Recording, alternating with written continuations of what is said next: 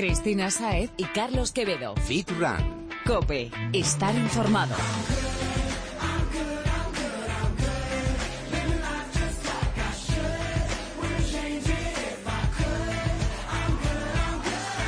Muy buenas, Fitrunner. Encantada de saludarte. Bienvenido un miércoles más a Fitran Cope, tu programa de fitness, running y nutrición deportiva. Carlos, hola de nuevo, amigo. Muy buenas, Chris, y bienvenido, Fitrunner. Volvemos con las pilas cargadas y con unos amigos que te van a encantar y, sobre todo, con los que vas a aprender un montón. 3, 2, 1. Apunta que allá vamos. Estamos en Twitter, arroba fitran-cope, en facebook.com barra fitrancope y también puedes encontrarnos en Instagram. Somos fitran-es. Ahora, ¿vamos? De cabeza.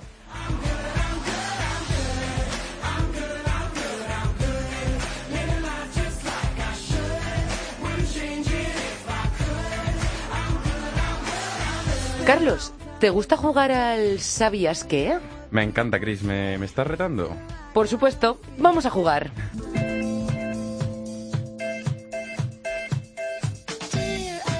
Mm, Venga, empiezas tú. ¿Qué me dices? pues te digo que si sabías que... mm, mm, que correr mejora el sueño. Ajá, Reduce el estrés y la ansiedad y si corremos un poquito todos los días nos ayuda a descansar. en efecto. Tu turno. A ver, ¿sabías que correr en exceso también puede ser una adicción? Mm, cuidadito, cuidadito con los excesos, como decimos siempre. Dice en un estudio publicado en la revista Behavioral Neuroscience que se supone que correr de manera excesiva puede generar una adicción similar a la de una, a la de una droga. Correr hace que el cerebro se segregue endorfinas, eso ya lo sabemos, las cuales generan un estado de placer que se intensifica cuando hay un entrenamiento súper fuerte. Touché, me toca. Dale. ¿Sabías que mm, el ciclismo es el mejor ejercicio para quemar calorías? Anda, mira, eso no lo sabía. La Escuela de Medicina de Harvard estudió hace unos años con qué actividades se quema más grasa, analizando a individuos de 70 kilos que realizaban 30 minutos de ejercicio.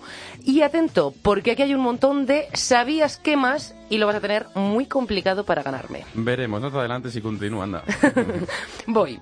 A ver, pues estos americanos de Harvard dicen que practicando un ciclismo vigoroso media horita, una persona de 70 kilos, como te decía, quema 391 calorías. Bastantes. Y que esa misma persona quema en una elíptica 335, en la de remo 260 y que levantando pesas 223 calorías. Y además, con esto de las pesas, aceleras tu ritmo durante la sesión de fuerza. El número aumenta y hace que sigas quemando después de haber realizado el entrenamiento. Ahí no lo ha- dejo. No ha estado nada mal. ¿Qué morro tienes? Venga, todo tuyo. ¿Sabes qué te digo? A ver, ¿qué? Que ya vale, podríamos, nos podría pasar así hasta horas. Está bien. ¿Tablas? Venga, Bueno, pues vamos con el primer invitado de hoy que está mirándonos aquí como si estuviéramos locos. Tienes razón. Se acabaron los juegos. Vamos con él.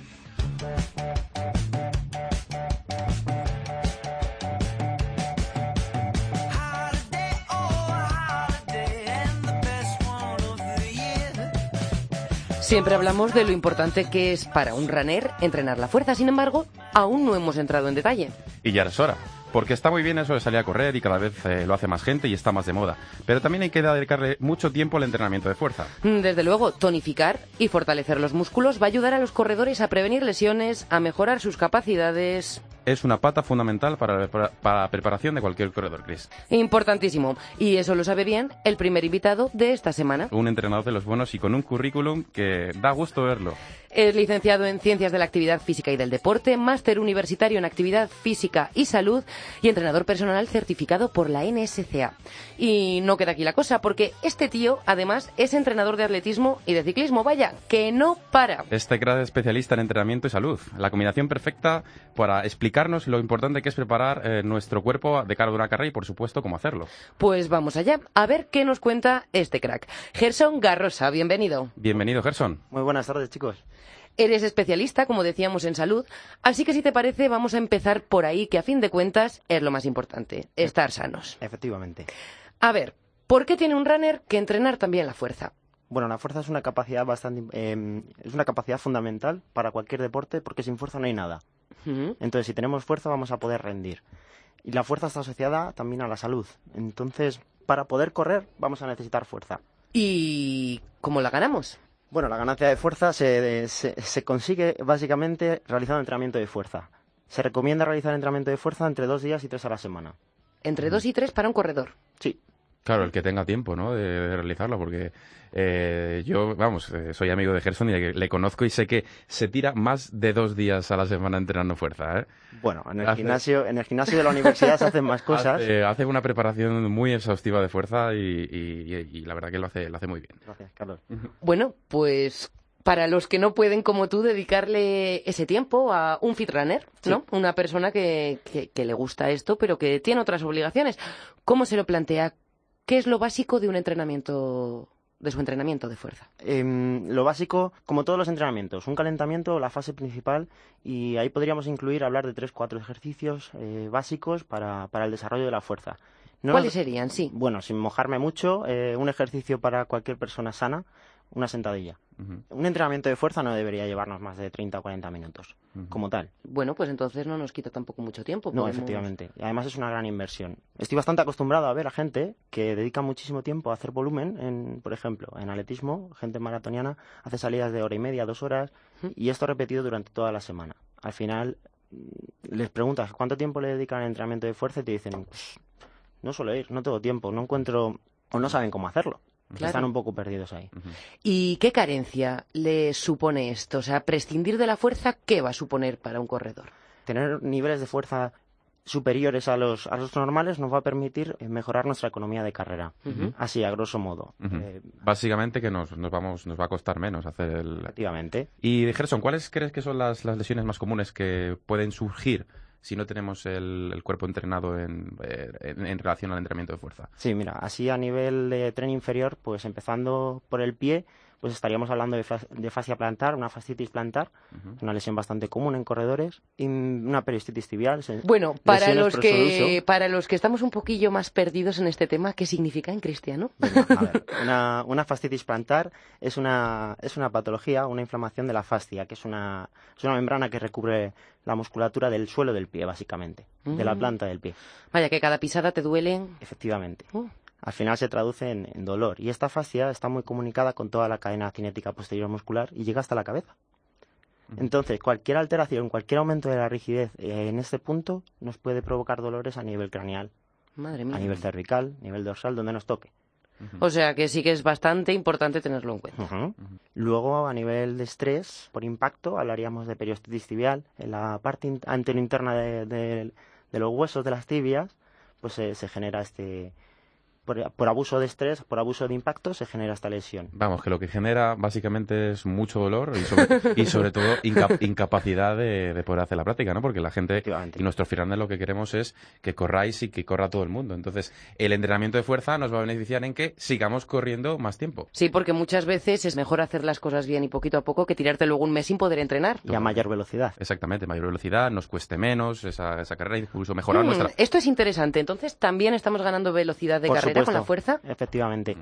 Cuando las fibras musculares son capaces de generar más fuerza, son, ca- eh, somos capaces de gastar menos energía para producir un determinado rendimiento. Somos me- mejores coches, ¿no? Efectivamente. en, en ciclismo estaríamos hablando de mover vatios y en, car- en corredores estaríamos hablando de una velocidad de carrera superior, ya que nos gusta ta- hablar tanto de, de los miles, ¿no? De voy a 4.30 al mil. Sí, bueno, sí. pues si mejoro mi fuerza máxima, podríamos ir a 4.20 gastando la misma energía que gastábamos hace un mes yendo a 4.30. Dices también que afecta al rendimiento, ¿no? Entonces, ¿conoces algún caso en concreto, no? Alguien que tras empezar Sí. a entrenar la fuerza, ¿cómo ha mejorado? Sí, sí, sí. La mejora, la mejora sustancial y se aprecia en menos de ocho semanas. Según los últimos estudios, entre 8 y 16 semanas son, son suficientes para, para mejorar. Para el notarlo, rendimiento. ¿eh? Sí, sí, sí, Así es. Y de hecho, esto no se traduce. Hay mucha gente que dice, no, es que el entrenamiento de fuerza me va a aumentar la masa muscular y me va a lastrar. No, esto no es así.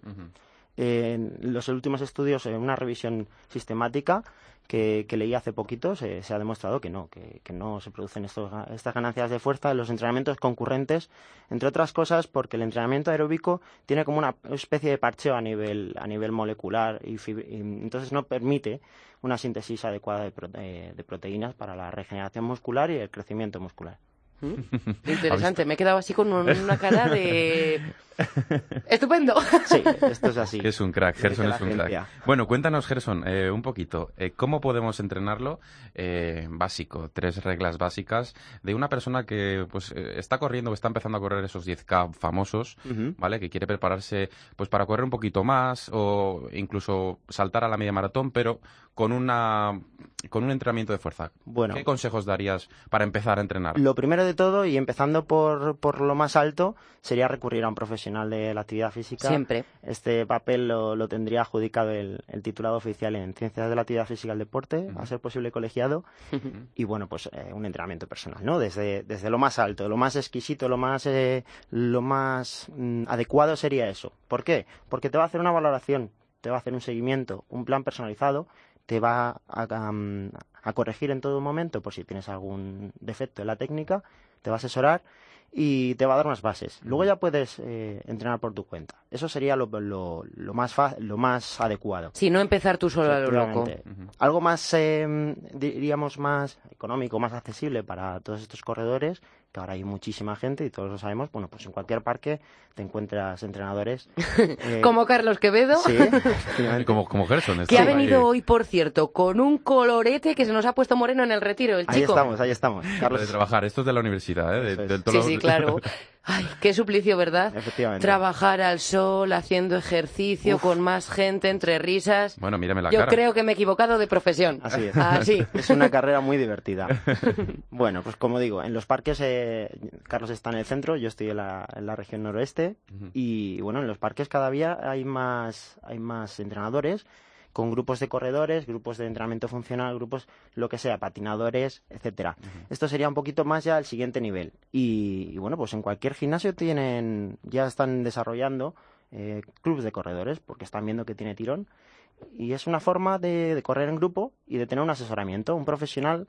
Ya estamos hablando en grupo, a lo mejor son grupos de 10, 15, 20, in- incluso 30 o 40 personas, pero tienes un profesor que te está haciendo un guiado, te está enseñando Claro. la técnica de carrera, que es algo básico. A cualquier corredor le recomiendo que dedique entre tres días a la semana y, y si puede ser cuatro, de técnica de carrera. Al final es un gesto repetido y si no lo tenemos bien claro y no lo hacemos bien, Sí, al final por costumbre eh, forzarnos a hacer las cosas bien. Entonces, un, un profesional nos va a guiar en, en los ejercicios. Dependiendo del nivel de, del nivel de experiencia que tengamos, vamos a hacer un ejercicio u otro, las patologías o los rangos de movimiento de las articulaciones y el momento de la temporada. O, que creo que mm, me lo querías preguntar, ¿no? Algo así, sí. De la modalidad deportiva, de la distancia, pues tendremos que aplicar un estímulo de entrenamiento u otro para conseguir unas mejoras u otras. Aunque estas mejoras son siempre muy paralelas. Y hemos hablado entonces de, de siempre contar con un profesional, pero si no tuviésemos ninguna de estas opciones, a ver, ¿qué ejercicios serían esos cuatro básicos que nos has mencionado antes? La sentadilla inamovible, que es fenomenal para todo. Venga, Y- no, no me gusta mucho hablar del café para todos, pero, pero sí. Bueno, en general, pero- La sentadilla, la sentadilla sería, ocuparía el, el número uno. Luego podríamos hablar de saltos en, en escaleras para mejorar la, la flexoextensión del ¿Cómo os tobillo. gusta esto de los saltos? eh? Sí, ¿verdad? Las escaleras, Carlos es un lovers de, de saltos. Eh, bueno, pues los lunge, que son como zancadas, las zancadas, sí. ya sean adelante, hacia atrás, a los lados. Y, y bueno, pues un ejercicio um, de glúteo, cualquier ejercicio de glúteo también. ¿Y recomendarías fortalecer alguna parte en concreto del tren superior? Sí, por supuesto. Eh, en general el core es una, es una parte interesante, importante, imprescindible para cualquier deportista y sobre todo para, para los corredores en este caso por el gran impacto que recibimos, ¿no? Que no solamente se lo come el pie, sino que se va pasando de articulación en articulación en sentido craneal. Y personalmente, Gerson, eh, yo sé que eres un amante de- del, del entrenamiento de fuerza. ¿Consideras alguno básico, algún ejercicio que el- uno que más, el que más te gusta a ti? Algo que consideres básico para entrenamiento de... De los que has dicho, el que más te guste hacer. Bueno, a mí me encanta hacer sentadillas. ¡Uh! Bueno, pues esto es para apuntarlo porque eres de los pocos hombres, ¿no? Sí, además es, como, como bien tú sabes, Carlos, es fácil porque calientas y ya tienes la máquina. Si, si hacemos en multipower o si vamos al peso libre o unas barras, Y la casi tienes- siempre está la- libre. Está libre, porque está Claro. todos los press banca están ocupados. Todo el mundo haciendo pecho. Luego parecemos croissants por Sí, la calle con de- patitas. desgraciadamente mucho patapollo por ahí. Pero de, Mucho. pero de culete, de culete andamos un poquito fastidiados. Sí, sí, sí, oye, pues me has dejado me sorprendida, encanta, Gerson. Me encanta. Además, eh, como tenemos gran, gran masa muscular ahí, eh, ya esto es un mensaje para toda la gente que le gusta hipertrofiar. El estrés hormonal que vamos a producir gracias a la reclu- al reclutamiento o al trabajo de tanta masa muscular nos va a beneficiar luego en, el- en la ganancia de masa muscular. Por ese propio estrés va a sintetizar mayor hormona de crecimiento, hormonas anabólicas. Recuerdo que en el último ¿Sabías qué? que hicimos aquí en Fitran Cope, dijimos que los glúteos Sí, son el músculo más grande de nuestro cuerpo. efectivamente. Entonces, tiene su lógica. Más, más grandes y de los más potentes también. O sea que es súper, súper importante trabajarlos. Y bastante dice- estéticos. Como dice Gerson, además que es que ya no solo por el eh, porque seamos más económicos eh, la carrera o corramos mejor, sino por el culete tan chachi que se va a poner Con pa- forma. pa vera- pa verano, ¿no? Ahí estamos. Bueno, pues Gerson, ya para acabar yo te quiero preguntar por algo que has mencionado. Porque cuando he dicho lo de que Carlos se nos ha puesto en el retiro, has dicho que él en el centro y tú un poquito más a las afueras. Así que cuéntanos dónde podemos encontrarte y sumarnos a tu entrenamiento. Venga, pues yo estoy en el Parque Juan Carlos I y ahí me podéis encontrar todos los martes y jueves de 7 a 8 y de 8 a 9. De 7 a 8 y de 8 a 9, martes y jueves. Eso es. Apuntamos. Bueno, Gerson, no hay, no hay nadie que, que pase por nuestro micrófono sin que nos deje siempre algún consejo, ¿no? Entonces, ¿cuál es el tuyo? ¿Qué deben tener presente en los Fear Runners en su entrenamiento después de haber recibido a Gerson en Virran Cope? Bueno, pues eh, en el mundo del entrenamiento personal siempre estamos llenos de excusas. No hay un día que no tenga un mensaje, ya sea de un entrenamiento individual o de, o de un grupal, con alguna excusa. Del tipo, hoy no puedo entrenar, hoy me pasa esto, hoy me encuentro peor. Pero mi consejo es siempre muévete. Keep moving. ¿Por qué? Porque aunque tengas la mano mal, aunque tengas el tobillo mal, siempre vas a tener muchos más músculos que mover. Y siempre te vas a encontrar mejor moviéndote, aunque tengas una zona dolorida. Entonces, como dice una, una de mis alumnas, si quieres un culo perfecto, no faltes a ningún entrenamiento. Efectivamente, nosotros somos de esos, de los de las excusas por el suelo, porque no nos vale ninguna. Así. Pues Gerson Garrosa, ha sido un placer poder charlar contigo. El placer ha sido mío. Hasta pronto, Gerson. Venga. Fitrunner busca a Gerson en internet si quieres entrenar con él o seguir aprendiendo de sus consejos con su blog. Le encontrarás en entrenacongerson.com.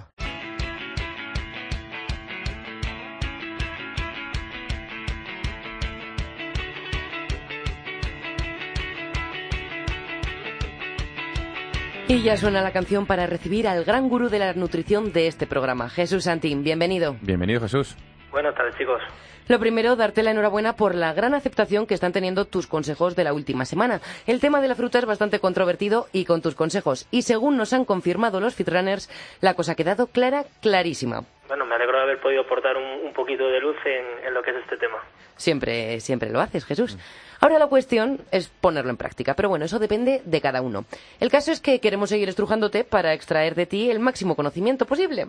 Y hoy queremos centrarnos en las barritas. En el mercado encontramos barritas de mil tipos, de proteínas, cereales, muesli, sustitutivas, complementarias. ¿Cómo elegimos cuál debemos de consumir y en cada momento, Jesús?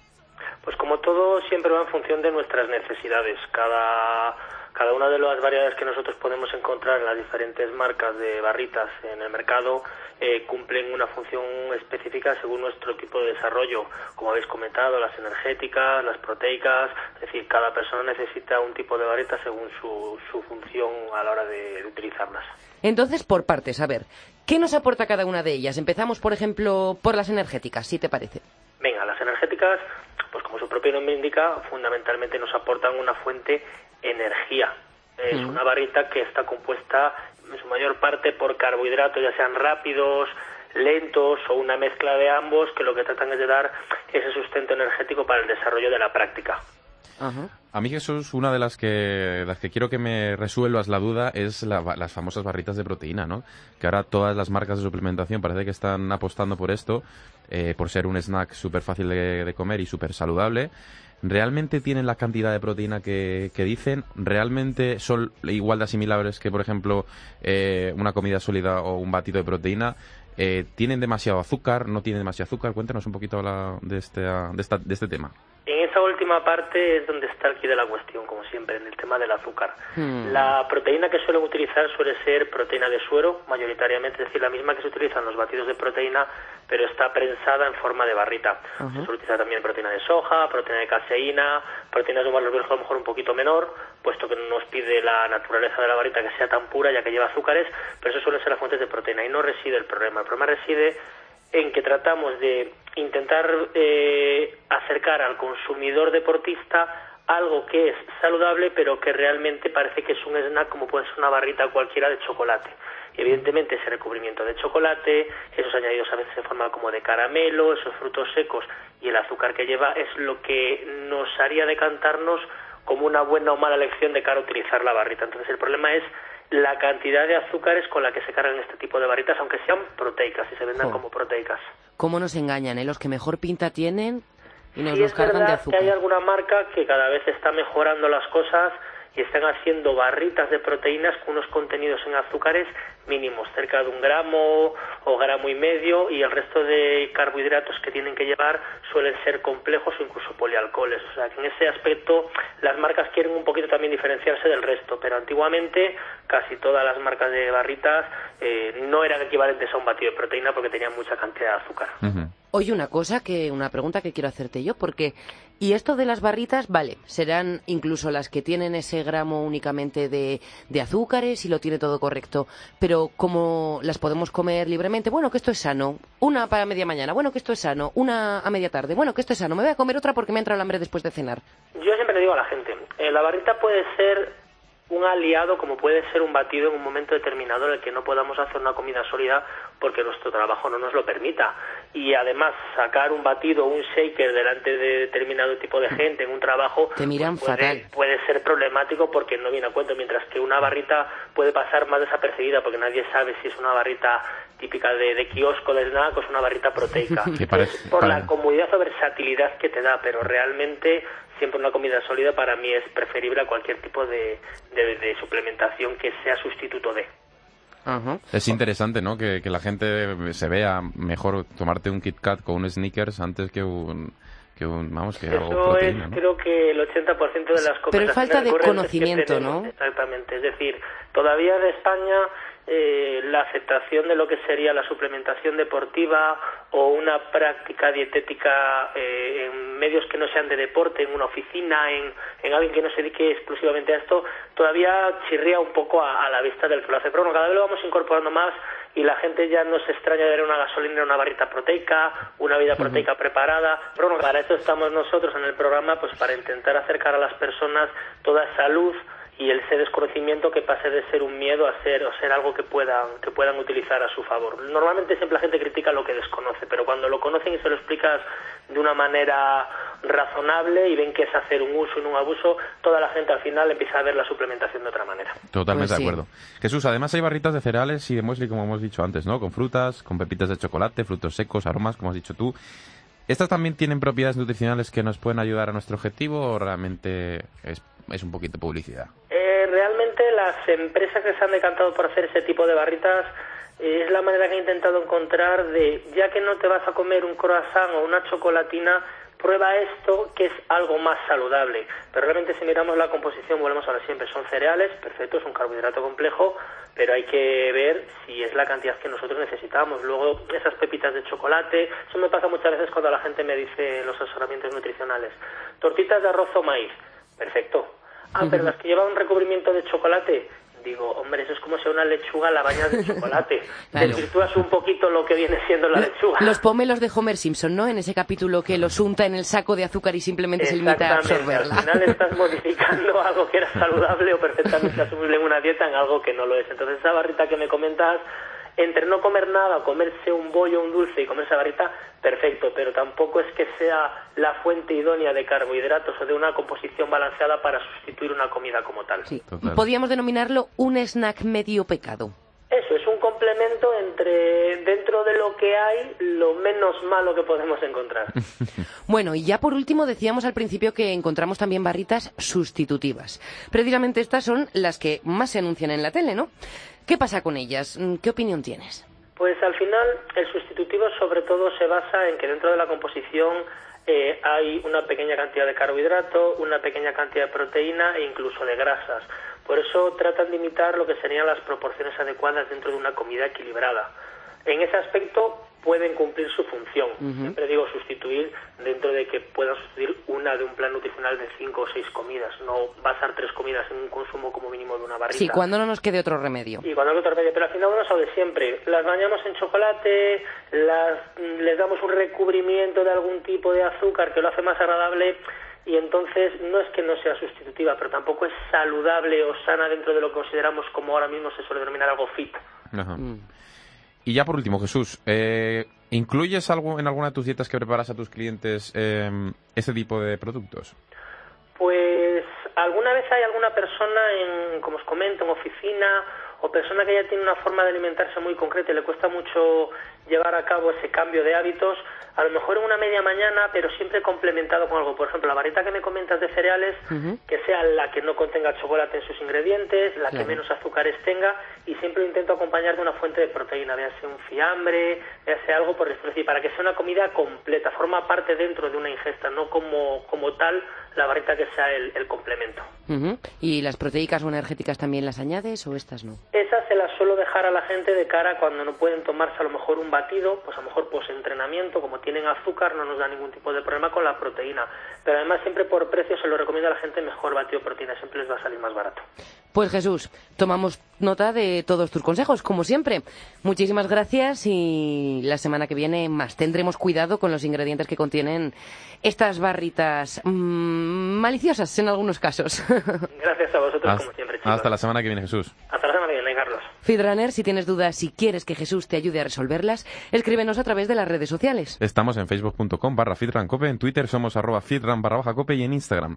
Encuéntranos como fitran barra baja es. No seas tímido y hazlo, te responderemos encantados. Cristina Saez y Carlos Quevedo. Fit Run. Cope, estar informado.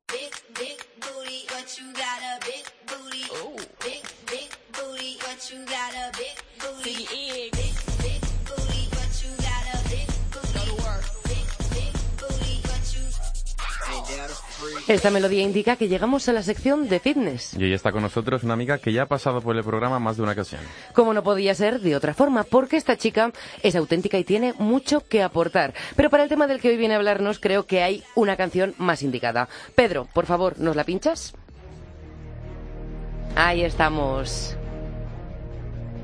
Ahí estamos, sí, mucho más adecuada. es que me he quedado, me he quedado con la música. Con la copla. En plan en trance. Sí, lo tenía aquí empanado. bueno, ahora sí estamos listos para presentarla. Anabel Ávila, más conocida como Anabel Pump, crossfitter, amante del deporte y ahora más que nunca aventurera. Bienvenida. Bienvenida, amiga. Hola a todos, ¿qué tal? Muy bien. Que si aventurera, que si cambio de sintonía. Seguro que estás pensando, Fitrunner, ¿qué ha hecho Anabel esta vez? Pues bien, ha participado en el reality Spartan X de Inside Television y se ha marchado a Hungría a competir con otros 11 concursantes de diferentes países por ser la más fuerte. Anabel, cuéntanos, ¿cómo es esto? ¿En qué ha consistido este reto? Bueno, hemos estado, como bien dices, en Hungría bastantes semanas, unas semanas bastante intensas, sobre todo, eh, grabando este reality en el que, bueno, en cada prueba teníamos que demostrar que éramos o el más rápido, o el que tenía mejor estrategia, o el más fuerte, porque han habido pruebas de, bueno, de diferentes tipos de habilidades. Qué chulada. La verdad que las, las fotos eh, en Instagram eh, me han parecido, vamos, a todo el mundo, han parecido espectaculares, eh, de, de todos los vídeos que grabas, increíbles. Sí, sí, la verdad es que aparte del montaje que han hecho y tal y como se ve, se ve de una calidad impresionante y la verdad es que creo que han hecho muy buen trabajo porque se ve súper guay, la verdad. Súper súper épico. Oye, Anabel, ¿dónde se, han re- ¿dónde se ha realizado exactamente el reality? Lo voy a pronunciar mal si me oye algún húngaro, ¿eh? pero decían Poloco. Uh. Vale, no es- Vale, no, yo no, ya no sé si ha empezado por P o por K o... Por H. Ah, vale. Bueno, pero le he dado en el, en el clavo. Pero vamos, que si me oye algún húngaro dirá, bueno, anda que esa lo está diciendo bien. Bueno, eh, según se puede ver en las redes sociales, que al fin, al fin y al cabo estamos ahí todos, todos metidos, es que era en un castillo. Pero me imagino que no sería un castillo de estos de príncipes y princesas, porque con vestido y corona creo que no veo a Anabel Ávila. Pues no, no, de, de corona y de, y de princesas hubo poco, más bien eh, había que ganárselo constantemente el mantener el puesto en el castillo, porque si no, si no dabas la talla en las pruebas te mandaban al campo que le llamaban de los exiliados, que Uh. se convirtió en el campo de eliminación. Ujú. Entonces estábamos en las tiendas de campañas y de, de campaña y estando allí ya sabías que estabas un poco más en riesgo en la siguiente prueba que si fallabas pues tenías pues seguramente el ticket del billete para casa de vuelta. O sea que de entre los exiliados salía quien se marchaba para casa. Correcto, sí. Mm. Y hablando de pruebas, Anabel, eh, ¿cuáles son las que has tenido que realizar? Danos un poquito de envidia. Bueno, pues desde el primer día que fue bastante épico, que recorrimos una distancia súper larga, nosotros veíamos de lejos un castillo y nos decíamos de broma al uno al otro, ¿te imaginas que vamos a aquel castillo? que se veía súper lejos. Pues sí, señores, acabamos en el castillo, pero aparte de, de- no de cualquier manera, no subiendo las escaleras, ni ascensor, ni nada, chicos, podéis imaginar, sino trepando por la pared del castillo. Madre mía, eh, con arnés o a lo loco. Eh, bueno, el arnés era de seguridad para que no... Ah, bueno, por si acaso, digo yo que sé. Pero del arnés no tiraba nadie, o sea, que o subías tú a pulso o te quedabas fuera. ¿Cuál ha sido la prueba más dura para ti? Cuéntanos. Pues la de aquel día, yo creo, que para mí fue La de escalar el- la dura. fortaleza, ¿no? Sí, porque fue un día muy largo. Había, habíamos cargado troncos, habíamos corrido, habíamos... Había sido el día bastante intenso hasta que llegamos a, a escalar el castillo, sí, sí. Madre mía, seguro que has aprendido a hacer un montón de cosas porque te hemos visto mm, hasta tirar con arco. A ver, cuéntanos mm, cuál es la cosa más rara que te ha tocado hacer. Bueno, pues eh, yo no sé, en la vida moderna la gente, a menos que, se de- que les guste ir de campamento o algo así, pero yo no sabía hacer fuego. Pues No sé vosotros. Eh, no, mm, yo tampoco. Si no es con tampoco. pastillas, tampoco. Haciendo de encender. Sí, sí. No Sí, como eh, mechero, haciendo chispas sí. con, con dos piedras. Madre mía, sí, sí, sí, o sea, es- realmente son pruebas que, aparte de lo físico, también hay pruebas eh, mentales y de, y de creatividad, ¿no? De, de saber a ver hasta dónde puedes llegar. Sí, sí, desde luego todo jugaba un papel, o sea, eh, no era, las pruebas normalmente no determinaban solo una habilidad, sino que eran conjunto de habilidades. Qué bueno, qué bueno. ¿Y has aprendido a hacer algún ejercicio nuevo diferente? Ejercicio nuevo, bueno, yo creo que tuve que hacer a la fuerza, eh, me diréis que siempre digo lo mismo, ¿eh? pero más el as para subir al castillo, que lo sepáis, que allá arriba, que allá arriba estuve sufriendo muchísimo cuando ya había subido la cuerda y no era capaz de incorporarme del todo para, para ya pisar tierra firme. Sí, joder. Oye, ¿y cuántos metros era eso, más o menos? Pues nos dijeron que era el equivalente como a cuatro pisos de Uh, altura. Madre mía, sí, sí, es distancia. Qué vértigo. Qué barbaridad. Mira, Tú eres una chica que está muy en forma. Mm, Pero, ¿qué capacidades dirías que han sido las que te han ayudado a ir superando las pruebas? Pues sin duda estar fuerte era un componente básico para ir superando las pruebas porque eran muy físicas. Bueno, para cosas como de lo del castillo que nos estás contando, desde luego. Sin duda, pero yo creo que lo que me llevó más lejos dentro del programa es también la, la cabezonería, ¿no? O aquello que dices, voy a seguir hasta el final hasta que realmente ya no pueda más. Y yo creo que sin duda ha sido, bueno, eso, ser, ser tenaz o persistente, el hecho que, que me ha aguantado, lo que me ha hecho aguantar más en el programa. ¿Y qué tal con los compis? Cuéntanos. Ah, bien, ¿Qué tal? ¿Eran de todas partes del mundo? ¿Había algún, no había ningún español, ¿no? Eras tú la, No la única. ¿Y, y qué tal con Ninguno ellos? más. Muy bien, la verdad es que bueno éramos nacionales nacionalidades muy dispares, pero la verdad es que como todos teníamos en común pues la pasión por el deporte, yo creo que teníamos una parte en común muy importante como para llevarnos bien. Y, y la convivencia fue bastante agradable entre todos. Evidentemente siempre tienes personas con las que congenias más o personas con las que congenias menos, ¿no? Pero en general fue fue muy bueno. ¿Y qué dirías que ha sido lo mejor de la experiencia? ¿Con qué, con qué te quedas? ¿Con qué me quedo? A ver, es que no quiero desvelar mm, Mm. todo porque la final es el domingo. Anda. Entonces, eh, claro, a ver, ¿qué puedo decir sin, sin desvelar nada? Mm. bueno, el haber llegado hasta donde llegué me hizo sentir muy orgullosa porque creo que, que bueno, que, que lo di todo. Yo la sensación con la que me quedé en las pruebas, el resultado fuera más bueno o más malo, porque algunas perdí, algunas pude ganar, otras me quedé por el medio. La sensación en general fue de que en cada prueba lo daba todo. Y yo creo que cuando uno se queda con esa, sensación ya, ya tiene que estar contento.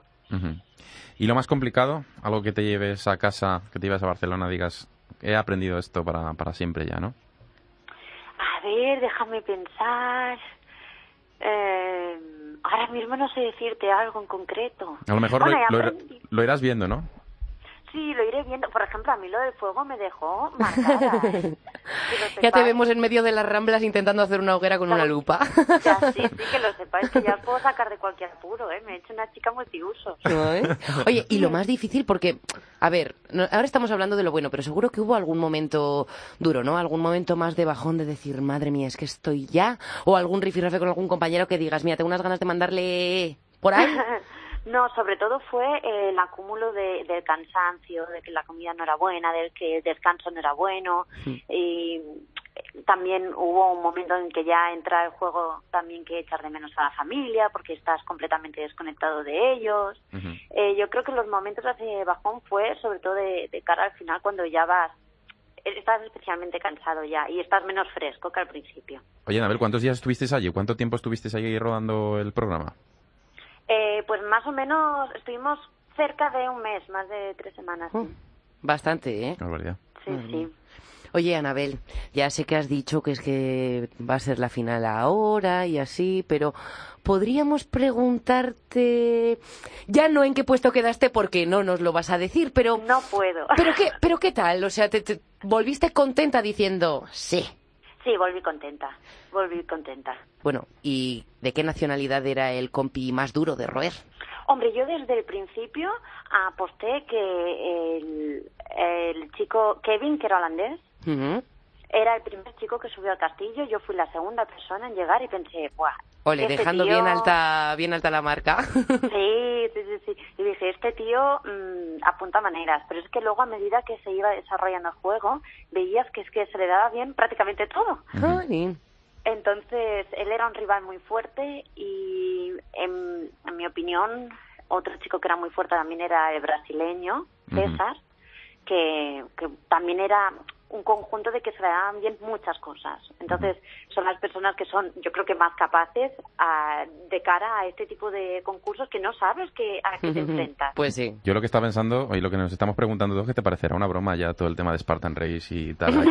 De aquí a España, cuando vengas sí. aquí, cuando te vea Madrid o Barcelona, va a ser, eh, ¿esto, No te- ¿esto qué Bueno, a ver, esta cuerda me la subo Esto- yo esto- de un salto. de- de- a un brazo se lo va a subir a Anabel. No te creas, no te creas. La gente me decía, ¿pero cómo era Spartan X? Y yo le decía, pues como una Spartan Race todos los días. Ay, madre mía, qué duro. para que os hagáis una idea. Qué duro. Pues, Anabel Ávila, quedamos mm, a la espera de ver en qué puesto quedas y, y nos encanta verte y ver las locuras que haces y, y de lo que de lo que eres capaz cada día un poquito más. Muchas Es gracias. una gran final, solo os puedo decir. Sí, este domingo- No la podéis este perder dom- porque apunta manera. Pues que sepas que yo apuesto porque quedaste la número uno, hombre, ya. Este ¿eh? domingo yo no me lo pierdo. Este domingo estoy ahí a tope con el en redes. Pues sí, vamos a hacer una es. porra en cuanto acabe el programa. Eso, muy bien.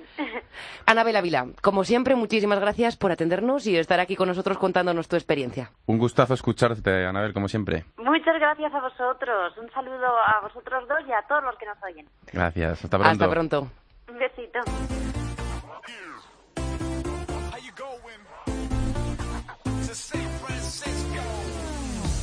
You back to 1969. Let's Va llegando la hora de despedirnos, Fitrunner, pero antes... mm, ¿Antes qué, Carlos? Antes el ejercicio. Eso, no podemos irnos sin presentarte el ejercicio de esta semana de Paco Ming.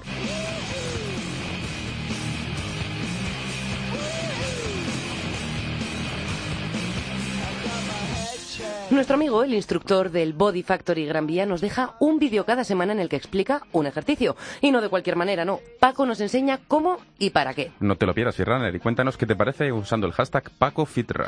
El vídeo lo publicaremos mañana, jueves, en la página web del programa y también en las redes sociales. Y mientras tanto, puedes seguir practicando con los de las semanas pasadas. facebook.com barra fitrancope, arroba fitran-cope en Twitter e Instagram arroba fitran-es. Estate atento y no pierdas la oportunidad de ponerte en forma con Paco.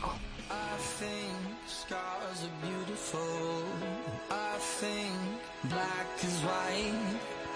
I'm stuck between the hell I'm in and where we lie.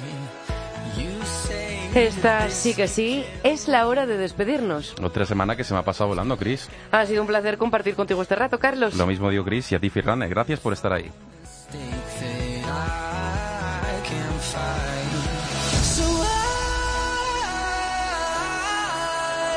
En la técnica ha estado Pedro Díaz Aguado. Gracias, Pedro, como siempre.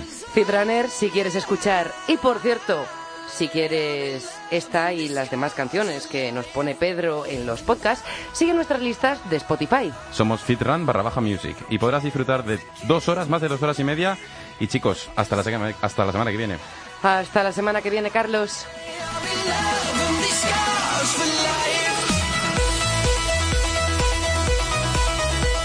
Fitrunner, gracias por estar ahí poniendo la oreja. Y en siete días más. Hasta entonces estamos en continuo contacto a través de las redes sociales. Lo sabes. Y nada, come bien, entrena, descansa y hasta la próxima semana.